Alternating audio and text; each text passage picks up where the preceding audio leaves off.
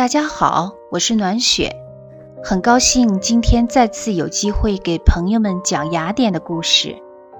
通过前几篇文章，想必大家对雅典已经有了一些了解。今天要给大家讲一讲卫城脚下的小广场。夕阳西下，夜色渐浓，抬眼一看，此时的卫城。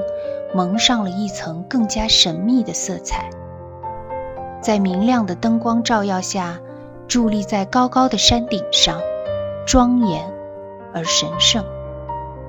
目光从远处收回，暮色中各种用蜡烛灯光装点的小餐厅，让你立刻沉醉在一片迷人的灯海和美食交融的氛围中。两种情致的反差。却让人又觉得是如此和谐，浪漫的情调为这里先重重地描了一笔。悠闲地漫步在低语的情侣和香浓的美食交错出现的曲径中，醉醉的。前面是什么？一个不大的小广场。相信只要来过渭城的人都一定会到这里来看看，选一家浪漫的餐厅。吃一顿浪漫的晚餐，感受一下这里浪漫的气息。一家别有情调的小餐厅映入眼帘，奶黄色的桌布配着黄绿色的小沙发椅，我喜欢的颜色，温馨而甜蜜。这里的餐厅有一个特点，服务生往往不多，可能就一个，而且都是男性。橘黄色的灯光下，一位身穿整洁的衬衫、光亮的头发全部向后梳的男士出现在眼前，面容沉静、温文尔雅而略带热情。第一印象似乎看到了影片《教父》中那个时代的绅士，而你可能不会想到，他就是这家餐厅的服务生。没有理由不在这里坐坐。菜谱上的品种似乎也是自己想要的。餐桌上精心放置的餐具和餐巾就是一道风景。所点的菜肴很快就来了，笑容依然是那么沉静，没有过多的语言，只有眼神的示意让你明白可以开始用餐了。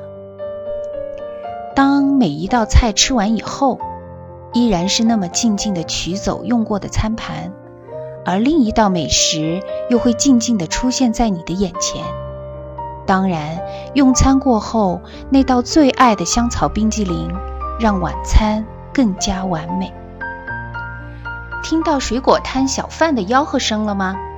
水果是我永远不会拒绝的美食，看看去，好几个品种，但马上被挑中的肯定是这里特有的黄色葡萄。希腊的葡萄确实好吃，很甜但不腻，有淡淡的清香味。最好的就是没有籽儿，可以尽情地享受那自然散发的美味。还没买呢，嘴里的味蕾就开始蠢蠢欲动了。一个健壮的老兄，脸上有络腮胡子，充满了活力。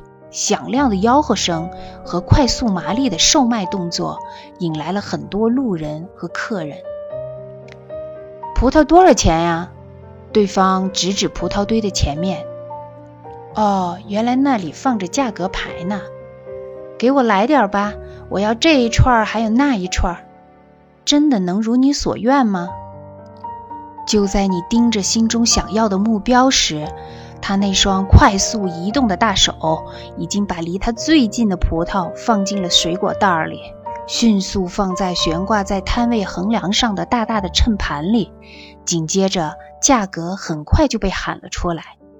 还没等你反应过来呢，下一位客人的货品已经放在了上面。不必细细计算价格是否正确，美味的葡萄已经让我迫不及待地开吃了。吃着香甜的葡萄，坐在广场上，一阵悠扬的歌声传到耳朵里。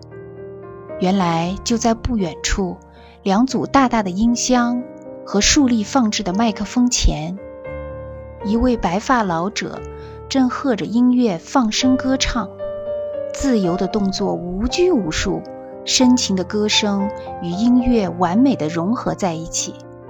他不仅仅是歌者，也是陶醉者。时而，一对对浪漫的情侣从眼前走过，月色迷人，再一次提醒你，这里的基调是浪漫。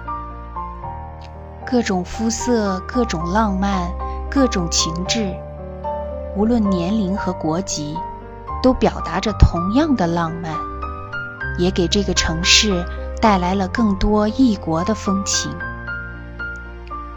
这是一个特别的夜晚。感受完雅典，第二天我们就要飞往爱琴海的圣岛了。那里会有更多的惊喜等着我们。